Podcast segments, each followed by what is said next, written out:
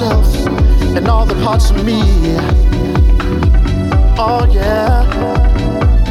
Left the lower ground for a higher frequency. The me I used to know is a different me today.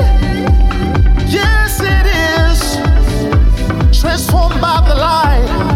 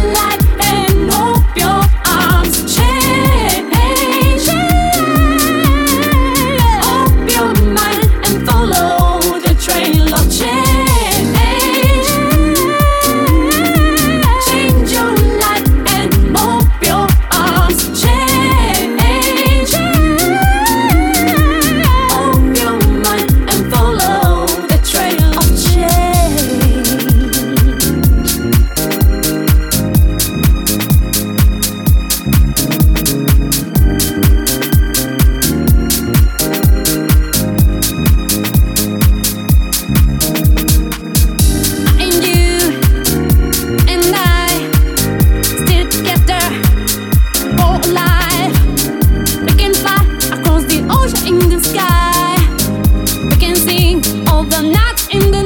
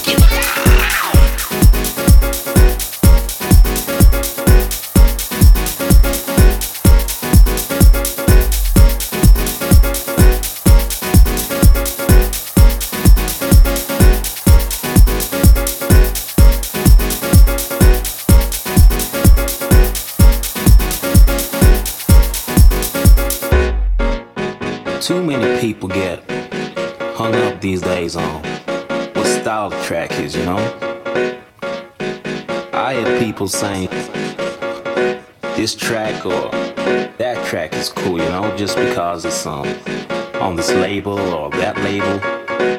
When people ask why my songs have that timeless feel to them, that's what I need to explain. It's in the very nature of how I write my songs, in the nature of music and how I see it.